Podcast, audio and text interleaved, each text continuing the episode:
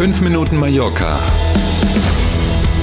mit Hanna Christensen und Klaus Vorbrot.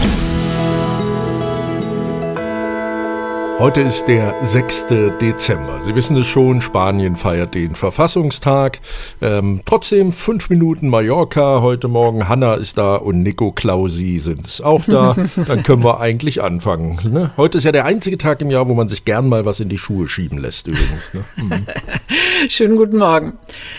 Hier auf Mallorca sind die Ladesäulen für E-Autos ja bisher kostenfrei gewesen. Das wird sich wohl bald ändern irgendwie alles wird teurer und das, was nichts gekostet hat, kostet jetzt dann auch Geld. Ja. Ähm, Trend setzt sich fort. Seit dieser Woche läuft hier nämlich auf der Insel eine Art Pilotprojekt in Consey in der Inselmitte und auch am Krankenhaus in Mahon auf Menorca. Da muss man nämlich ab jetzt für das Aufladen seines E-Autos bezahlen.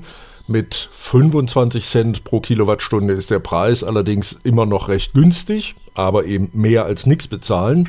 Für ein mittelgroßes E-Auto haben Fachleute mal umgerechnet, müsste man also für einmal, nennen wir es mal Volltanken, irgendwas zwischen 15 und 20 Euro bezahlen. Hintergrund ist, dass die Gemeinden die Kosten für den Strom an den Ladesäulen bisher komplett allein zahlen müssen. Mhm. Nach eigenen Angaben ungefähr 1000 Euro pro Säule im Monat. Na, viel Geld.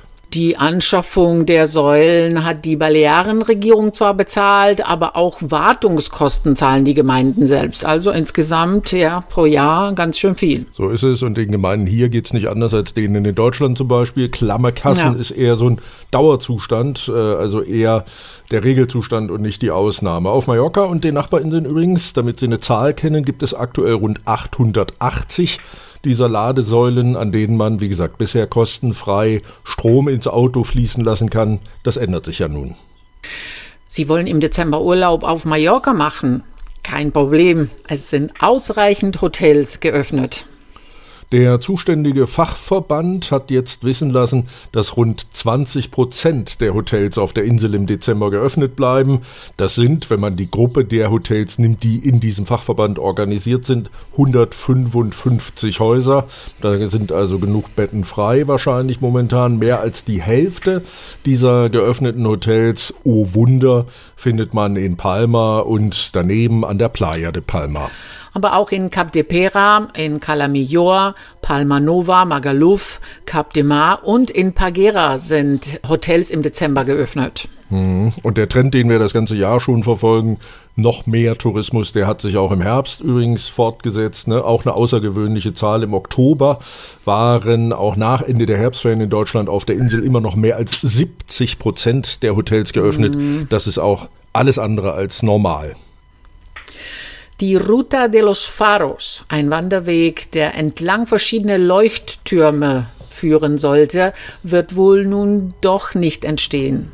Ja, das war so eine Art, bleiben wir ruhig bei dem Begriff Leuchtturmprojekt oder auch Prestigeprojekt mhm. der früheren Regierung. Dieses ist nun wohl dauerhaft beerdigt. Das dürfte eine ganze Menge Wanderfreunde hier auf der Insel, aber auch Urlauberinnen, Urlauber, die gern wandern gehen, enttäuschen.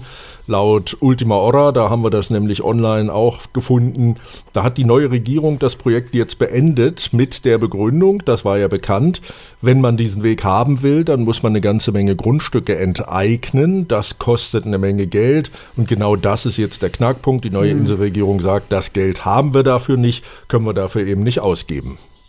Mehr als 285 Kilometer sollte der Wanderweg zwischen Cap de Pera und Andratsch lang sein mhm. und an mehreren Leuchttürmen eben vorbeiführen.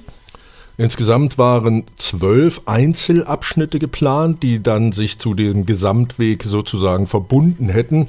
Und apropos geplant, die Planungen der früheren Regierung, die liefen bereits seit zwei Legislaturperioden, also seit acht Jahren, hm. ohne dass das Projekt bisher auch wirklich gestartet war. Und jetzt offenbar wird es tatsächlich dann zumindest für den Moment beerdigt. Wir schauen dann noch mit Mallorca.com auf das Feiertagswetter. Sonne und Wolken wechseln sich auch heute ab und mit maximal 16 Grad ändern sich die Temperaturen kaum. Damit können wir leben, machen uns heute ja. da, wo wir ihn nutzen können, einen schönen Feiertag. Machen Sie was aus diesem Mittwoch. Morgen früh sind wir gern wieder für Sie da.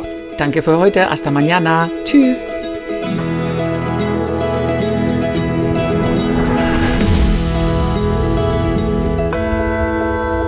Wir wollten dann auch noch Danke sagen.